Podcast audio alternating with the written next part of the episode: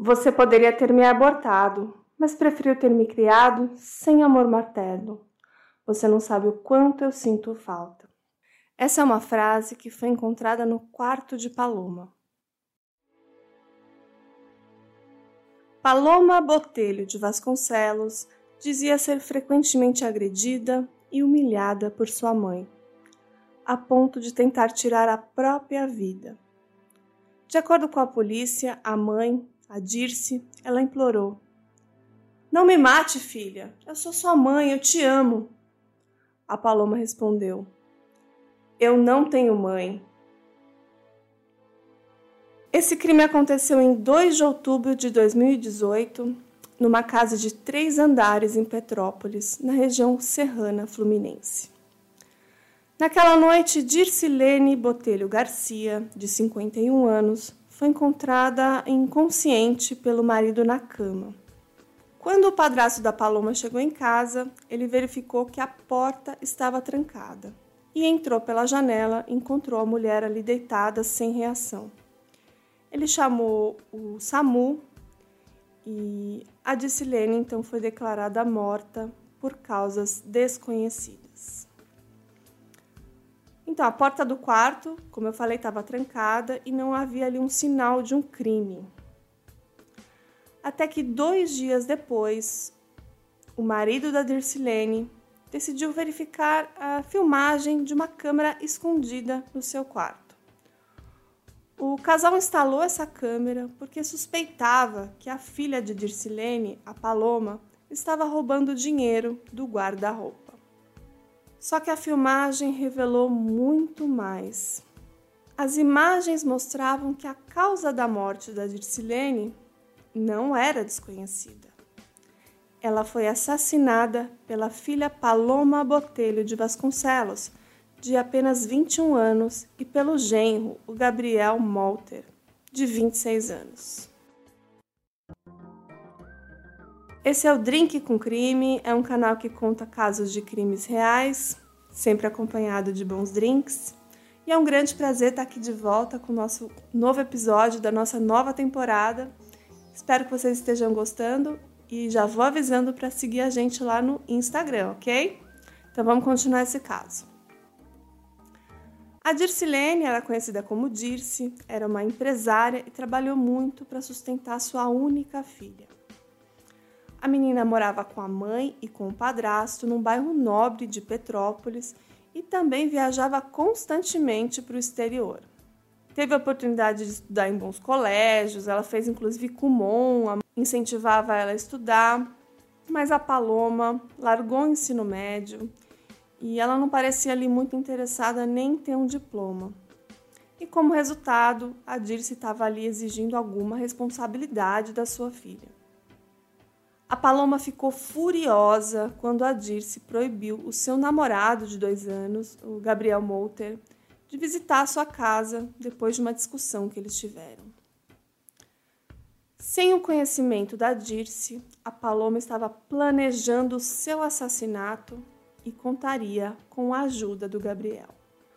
Pouco depois das 17 horas do dia 2 de outubro de 2018, o Gabriel chegou na casa da Paloma. Ele andou rápido e tentou não ser pego ali pela câmera de segurança que estava instalado na cozinha. Mas existem imagens dele. Ele entrou ali escondido no quarto da Paloma e ficou ali a maior parte do tempo. Por volta das 19h50, a Dirce saiu do chuveiro saiu do banho e a Paloma entrou no quarto da mãe e se ofereceu para fazer nela uma massagem. A Paloma pediu que ela deitasse de bruços e depois sentou-se nas costas de Dirce, impedindo-a de se mover. Naquele momento, Gabriel entrou no quarto carregando um pano embebido de formol e tentou, sem sucesso, sufocar a Dirce. Numa nova tentativa, a dupla envolveu a cabeça da Dirce num saco plástico e amarrou com fita adesiva. Quando a Paloma notou que a Dirce estava se movendo, ela então pegou uma seringa e injetou no pulso de Dirce. A Paloma disse mais tarde à polícia que ela usou uma seringa com ar, inspirada numa personagem de uma novela brasileira. Ela fez isso depois que ela percebeu que a sua mãe ainda estava viva. Essa novela se chamava Segundo Sol e nela a assassina injeta ar no pé de uma outra personagem, né? Mas a Paloma não conseguiu encontrar uma veia no pé. Então, em vez disso, ela injetou ar no pulso da mãe. Foi nessa hora que a Dirce implorou: Não me mate, filha. Eu sou sua mãe, eu te amo. E aí a Paloma respondeu: Eu não tenho mãe. A filha então usou um estetoscópio para descobrir se a sua mãe havia finalmente morrido. Eu deixei algumas imagens lá nos stories do nosso Instagram e vou deixar alguns vídeos também, alguns vídeos, os vídeos reais. O casal passou a preparar a cena do crime perfeita. Eles lavaram o rosto da Dirce, mudaram as suas roupas e colocaram maquiagem nela. O corpo de Dircilene foi colocado em uma cama em uma posição diferente. Uma hora depois, o marido da Dirce voltou para casa e notou que seu quarto estava trancado e a esposa não atendia a porta. Quando ele perguntou para Paloma o que poderia ter acontecido, ela disse que a Dirce podia estar com raiva porque eles haviam discutido antes. Bom, como eu já falei, ele ligou para o SAMU e quando chegou, declararam que ela já estava morta por causas desconhecidas. E esse método de enfiar uma agulha cheia de ar pode causar embolia pulmonar e levar à morte. E eu imagino que deve ter sido aí extremamente difícil estar na pele desse marido, né? Imagine só. Agora viúvo e curiosamente decidiu aí verificar filmagem de uma câmera escondida é, que a Paloma e que o Gabriel não conheciam e saber ali do assassinato da própria esposa. Ao ver essas imagens, ele imediatamente contatou a polícia. E saber ali que a sua esposa foi morta na sua própria casa pela sua única filha enteada, que de certa forma era sua filha também, dessa forma brutal e planejada, deve ter sido muito difícil. Então eu vou aproveitar e pedir para vocês irem lá no Instagram, que eu vou deixar vídeos dessa cena. Tem os vídeos dela com estetoscópio, vídeos dela com a seringa. Tem a cena do Gabriel entrando escondido pela cozinha. Então tudo isso tem vídeos, imagens, eu vou deixar lá no nosso Instagram, tá? Bom, o casal confessou o assassinato em 6 de outubro mas só pôde ser preso três dias depois. Isso aconteceu porque era um período de anistia eleitoral, né? Aquele que não permite que algumas pessoas sejam presas cinco dias antes e 48 horas depois das eleições. Lembrando que esse caso aconteceu em 2018. A jovem alegou depressão e problemas psiquiátricos e que a mãe era contra o relacionamento dos dois, que teria motivado esse crime. O corpo da Dircilene foi exumado e o médico legista revelou que a sua causa de morte foi asfixia mecânica. O Gabriel Molter afirmou que a Paloma passou meses procurando métodos para matar sua mãe sem deixar rastros. No entanto, essa não foi a primeira vez que a Paloma tentou matar a Dircilene. Certa vez ela tentou matar a mãe e também o padrasto durante um jantar, colocando veneno no seu vinho. Mas assim que a Dirce percebeu um cheiro estranho, ela decidiu não beber, uma atitude que salvou a sua vida, mas enfureceu a sua filha. A Paloma alegou que supostamente começou a planejar o assassinato da sua mãe depois que a Dicilene teria pago R$ 2.500 para uma clínica de aborto e que a teria forçado a abortar um bebê em 2017. O delegado da, de polícia de Petrópolis disse numa entrevista. Ela disse que a mãe a levou a Cabo Frio, que é um município da região dos Lagos, Lá ela fez o aborto e a partir dali ela começou a pensar no que faria para matar a mãe. Nos últimos meses, a Dircilene passou a notar o sumiço de dinheiro que ela escondia no próprio guarda-roupa. E por isso, ela e o marido, que é um comerciante português, o Manuel da Silva, de 68 anos, eles instalaram uma câmera oculta voltada para o guarda-roupa. E essa câmera, que a Paloma desconhecia, permitiu à polícia esclarecer o crime. Segundo a Polícia Civil, a filha chegou a maquiar a mãe e a trancou no quarto e provavelmente saiu pela janela para que levasse ali uma falsa conclusão né, de que a morte dela teria sido causada por um infarte, por exemplo. Casal ali desfez a cena do crime e o marido da mulher realmente achou que ela tinha morrido de um infarte. A filha vestiu a mãe, pintou seu rosto, colocou o corpo sobre a cama para simular uma morte por causa natural. E, de acordo com as investigações, quando tem uma asfixia, geralmente tem uma luta corporal. Mas nesse caso não havia nem sinais de ferimentos, nem no corpo da filha, da vítima, nem do cúmplice. E o delegado, ele acredita que o formol tenha feito a vítima desfalecer, ficando mais fácil a prática da asfixia mecânica.